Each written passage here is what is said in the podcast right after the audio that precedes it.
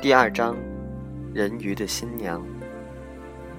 艾达从噩梦中惊醒，她看看周围，自己穿着轻纱，处在一间大寝室里，盖着像海草织成的被子，床是个大型的珍珠蚌，发现从自己的嘴巴冒出了气泡，这才惊觉自己在水中。正觉得惊讶时，有三四个人鱼走了进来。一个看似仆人的总管对着艾达很有礼貌的请安。艾达惊讶地看着他们，却无法发出声来，因为他们长得跟人鱼一样，穿着非常华丽的衣裳。护卫们走向窗边，把窗帘打开，映入眼帘的是个壮丽的海底宫殿。所呈现的是活生生的海底景象：成群的鱼儿，鲜艳夺人的珊瑚礁，还有会发光的水母，有的大得跟鲸鱼一般，照亮着海底世界。欢迎您来到人鱼王国格里姆尼尔，这是大海中所有生命调停者引以为豪的宫殿。人鱼总管斯卡拉德得意地介绍着人鱼宫殿。看到这壮丽的景象，艾达完全被迷住了。他想下床往窗边移动，却发现自己双脚变成了鱼尾。艾达完全无法理解眼前的一切，他迫切地询问人鱼总管，但斯卡拉德并未正面回应艾达的困惑。只是谦逊的简言应对，随即带着像武士的随从离去。这一切对艾达而言，委实是一件难以承受的冲击。看着外面壮丽的人鱼宫殿，艾达不知不觉地自言自语了起来。就在这个时候。窗外忽然出现一只长得像龙虾的生物，背着袋子，对艾达露出了笑容。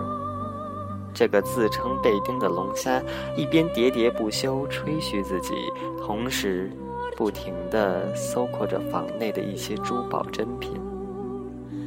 就在贝丁装满袋子，打算爬出窗外开溜的时候，艾达一把抓住了他，威胁他带他离去。贝丁又不顾艾达的要求，一时兴起了慈悲心肠。尽管满心不愿，还是带着艾达前往储藏室，并让艾达喝下去了可以去除人类气味的云贝露香精，同时建议他先到后宫躲藏。艾达虽然内心感到不安，也只能暂且听信贝丁的建议。两人便一路前往后宫。后宫里有很多人鱼，他们个个出落得美若天仙，只顾着嬉戏玩闹。艾达好奇地游了过去，人鱼宫女们见了艾达，很快地围着她说长问短。艾达还参与了水球的游戏。就在艾达逐渐熟悉后宫环境时，人鱼总管忽然带着卫士前来，邀请他去觐见人鱼王。原本打算就此离开的人艾达，当时发现贝丁早已了不见踪影，暗自气结的他，也只好随着人鱼总管前去拜见人鱼王，并从而得知自己即将成为人鱼王妃的事实。不愿就此成为人鱼新娘的他，在贝丁的协助下，学会了在海中遨游的能力。打算逃离奥芝塔，前去求教贝丁敬仰的高人赫拉婆婆，以便化解施加在艾达身上的羽化之法。不过，逃离此地的代价却是必须帮助贝丁盗取乌达密室的宝贝——乌达之泪。于是，两人遂展开了盗宝的行动。位于奥芝塔顶的乌达密室。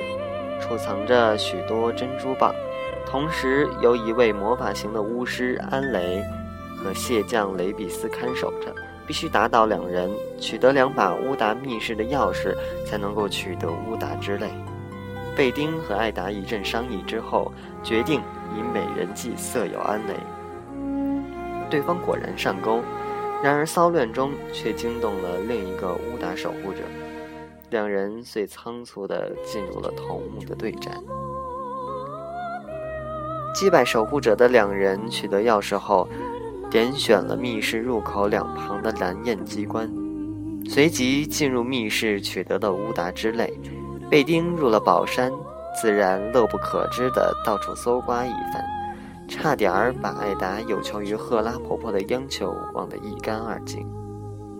离开了密室后，两人转往奥之塔的底层，从一扇原本无法进入的房间找到了出口，进入了逃离奥之塔的通路——假缝道。一路经由假人地带中段，赶往赫拉婆婆所在的。亚吉恩部落一带。